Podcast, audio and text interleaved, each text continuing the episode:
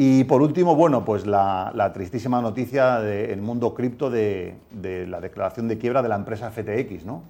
Infelizmente, pues esta empresa, que era el tercer exchange de criptomonedas en Estados Unidos, eh, presentó una declaración de quiebra y ahora se están viendo en las auditorías que se está mostrando que los fondos corporativos de FTX se utilizaron para comprar casas en las Bahamas y otros artículos personales. ¿no? Los, los detalles surgen menos de una semana después de que el ahora infame intercambio de criptomonedas se declarara en bancarrota.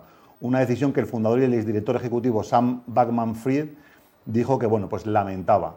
El caso es que han puesto a borde de, esta investigación al veterano de liquidación de la empresa Enron, John Ray, este americano que dijo que en su vida había visto una falla tan completa de los controles corporativos y la ausencia tan completa de información financiera confiable que ocurrió en la empresa FTX. Así que bueno, pues como veis, noticias moviditas en el mundo de la tecnología, eh, pero bueno, vamos a seguir adelante porque el cambio requiere también pues, esta especie de baches y vamos a ver hoy en el programa pues, que tenemos varios invitados, vamos a hablar de varios sectores, vamos a hablar del sector cripto, de la transformación digital, vamos a hablar de también cómo apoyar el medio ambiente, vamos a hablar de datos y muchísimo más. Vamos a ver quiénes son nuestros invitados.